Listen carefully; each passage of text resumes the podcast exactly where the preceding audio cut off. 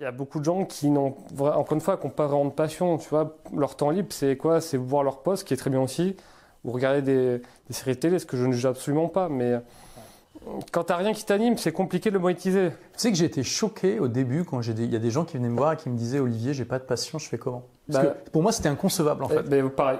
Je, comprenais. Moi, j'ai découvert qu'il y a des gens sans passion. ça existe vraiment. Et oui, et finalement pas, enfin assez, euh, un nombre assez euh, conséquent. Alors je, pense que c'est plutôt une minorité. Enfin, je sais pas en fait, mais ouais. enfin, j'étais choqué. Euh, aujourd'hui, je comprends bien que ça fait partie du, du paysage. Ça, fait, mais, partie du monde. Mais et, moi, je dis toujours, je pense que pour, pour, pas mal de ces gens, peut-être pas pour tous, mais pas mal de ces gens, c'est surtout un problème d'exploration. Exact, curiosité. Ils, ils, explorent pas assez de sujets. Ah peut-être qu'ils sont super passionnés par la cuisine mexicaine, je veux dire d'en faire, mais qu'ils l'ont jamais fait, donc ils savent pas en fait. Ah ouais, il y, a, pas. Et je pense, cela dit, je pense que le, le Covid et les périodes de confinement sont peut-être un tout petit peu pu changer la, la, la, la donne. Espérons. Ouais, ouais. Espérons. ouais, donc j'étais passionné, j'avais envie de, de découvrir. Et surtout, encore une fois, j'ai eu la naïveté ou la force d'esprit de croire que c'était possible de vivre de ma passion. Et moi, je ne me voyais pas du tout entrepreneur. Pour moi, c'était un truc. Euh, être entrepreneur, c'est pour, les, pour les gens qui n'ont pas peur. C'est pour les gens qui sont courageux. Et moi, je ne me voyais pas du tout comme ça. Euh, et, euh, et, ouais, donc il y, a, eu ça. Et moi, je voulais juste monétiser un petit peu bonne gueule pour pouvoir arriver à en, vivre. Et c'est Geoffrey, encore une fois, qui a vraiment apporté cette force-là. Et c'est comme ça qu'on a pu. Euh... le force d'en faire un vrai business, tu veux dire. Exactement, ouais, avait, Geoffrey a toujours eu cette vision euh, business. Lui, ce qui, ce qui intéressait, c'était pas d'être sur la plage en Thaïlande, c'était vraiment de, de, prendre des bureaux, de recruter des, des, équipes, de lancer des projets, etc. Oui, parce qu'à l'époque, euh, bah même maintenant, mais je veux dire, ça faisait partie des, des objectifs mis en avant par les infopreneurs de d'avoir un petit business qui rapporte quelques milliers d'euros par mois et puis d'aller euh, en Thaïlande ou dans d'autres pays. Ce qui est vraiment ok. Hein. Et oui, absolument. De ces, ces personnes-là, hein, vraiment. Ouais, mais voilà, toi, tu as, fait le choix de, partir dans l'ambition de développement d'un vrai business. En plus, là, c'est un vrai business de, de briques et de mortier, comme disent nos amis anglo-saxons, avec des boutiques et tout ça. On va, on va revenir là-dessus. Mais euh, du coup, tu n'as jamais eu de job dans ta vie? Si, euh, j'en ai eu quelques-uns qui m'ont beaucoup appris.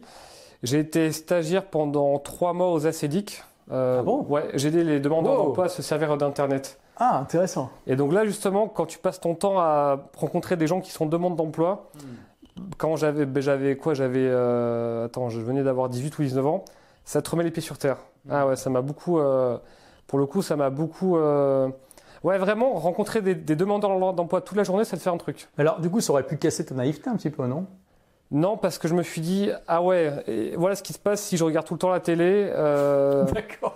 Oui, c'était l'inverse en fait. Si j'ai pas de curiosité, dans ta décision. ouais, Et surtout, il y a aussi des gens qui, qui très vaillants, mais il y a une vraie détresse humaine, quoi, qu'on, qui sont pas au bon endroit au bon moment et qui et qui essayent de, de, de, de, galérer, mais qui savent pas que, ouais, mais tu vois, qui, qui mettent beaucoup d'efforts, mais qui manquent un peu de méthode.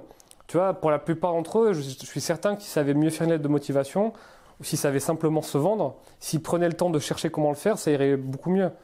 Mais euh, ouais, ouais, j'ai vu des gens très vaillants. Enfin bon, tu vois, quand, et j'ai vu surtout, j'ai vu des gens qui étaient avec moi au collège. C'est moi qui les ai inscrits au chômage. Et ça, ça m'a vraiment une.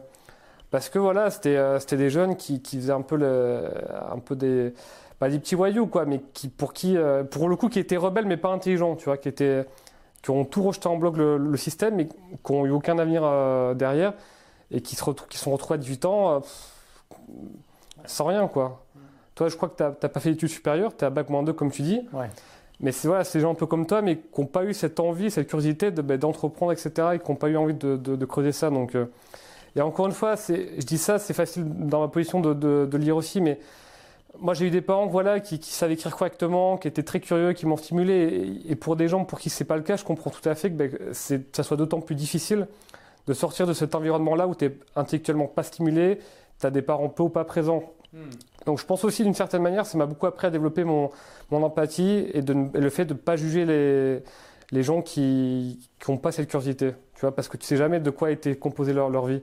Moi, j'ai eu des gens alcooliques qui, qui venaient, tu vois, qui, qui, foutaient un peu la merde et tout, et qu'il fallait gérer aussi. Donc, euh. hmm. bon, t'as, as vu un peu la misère. Euh. Ouais, ouais, ouais, j'ai exactement. Et ensuite, j'ai fait, j'ai travaillé. Euh... Alors, juste pour rebondir sur ce que tu disais, parce que c'est intéressant, parce que j'ai un témoignage très complémentaire au tien. Ouais.